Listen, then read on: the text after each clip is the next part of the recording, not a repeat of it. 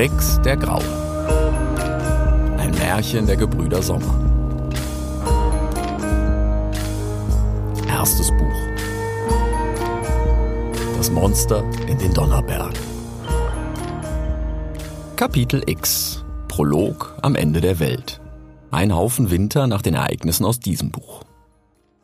Rauch steigt auf am Horizont.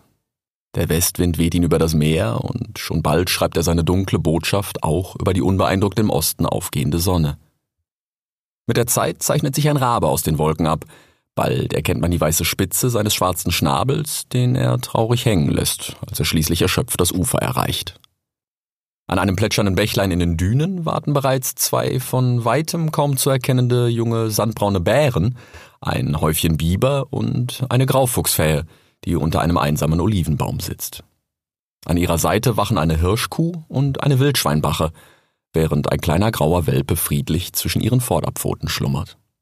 Zwei junge schwarze Hörnchen springen aufgeregt umher, bis der Rabe schließlich flatternd landet und sich neben den ältesten der Biber setzt.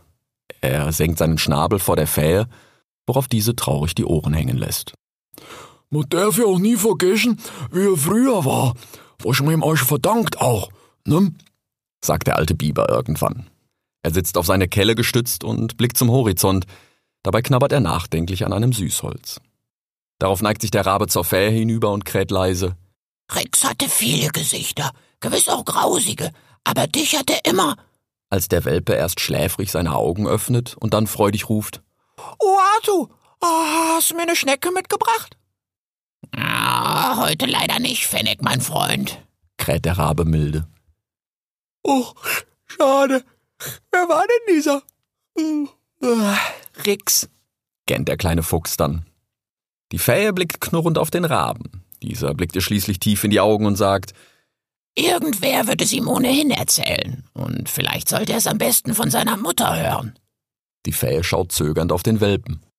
Oh, erzählst du mir eine Geschichte, Mama? Ja, ja. Der kleine fuchst freudig vor ihr umher und wirbelt dabei aufgeregt den Dünensand auf. Da sagt die Fähe bestimmt.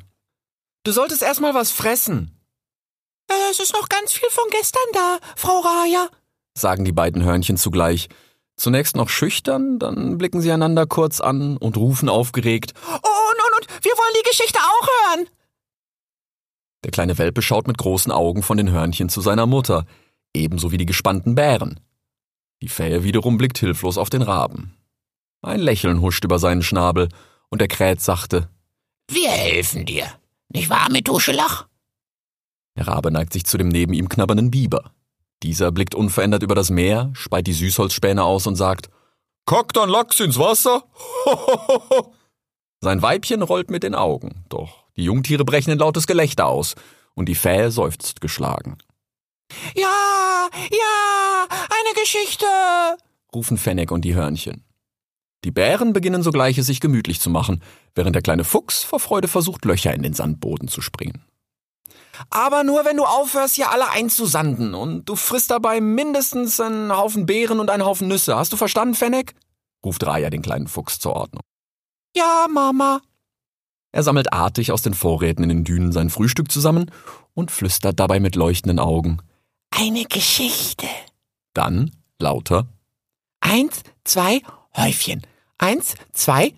Dabei strahlt er um die Wette mit der Sonne, die den Rauch mittlerweile weit unter sich gelassen hat. Die Hörnchen tun es Fennec gleich. Sie sammeln fleißig Pinienzapfen und beginnen, wie alle anderen Tiere auch, untereinander zu tuscheln. Hat Rex wirklich alle Wölfe getötet? fragt die Wildschweinbache schließlich halblaut. Stimmt es, dass er mit den Aaren geflogen ist? fragt die Hirschkuh dann, deutlich lauter und aufgeregt. Ich hab gehört, er war ein grausames Monster, schimpft ein Spatz und gesellt sich mit seinen zwitschernden Geschwistern in einen Busch. Schon bald setzen sich auch Queleas in den Olivenbaum und Mäuse und Eidechsen schlüpfen hinter den großen, moosigen Findlingen in den Dünen hervor. Selbst die Möwen lassen sich friedlich neben ihnen nieder, wenn sie keinen Platz mehr im Baum bekommen. Ja, schließlich zeigen sich sogar die Ratten. Zuletzt treten ein alter Dachs und ein junger Waschbär aus den Gräsern im Norden. Der junge Waschbär hält inne, blickt in die Runde und sagt nickend: Oi. Nur ein Häufchen junger Otter planscht vergessen fernab in der Bucht. Sie raufen lachend mit einem Pelikan um Fische, als alle anderen gespannt auf Uatu, Methuschelach und Raja blicken. Rix war ein Fuchs, setzt Raja an, als die jungen Bären lautstark protestieren. Aber, aber, eine Geschichte beginnt doch immer mit, als der Himmel noch jünger war. Das weiß doch jedes Kind.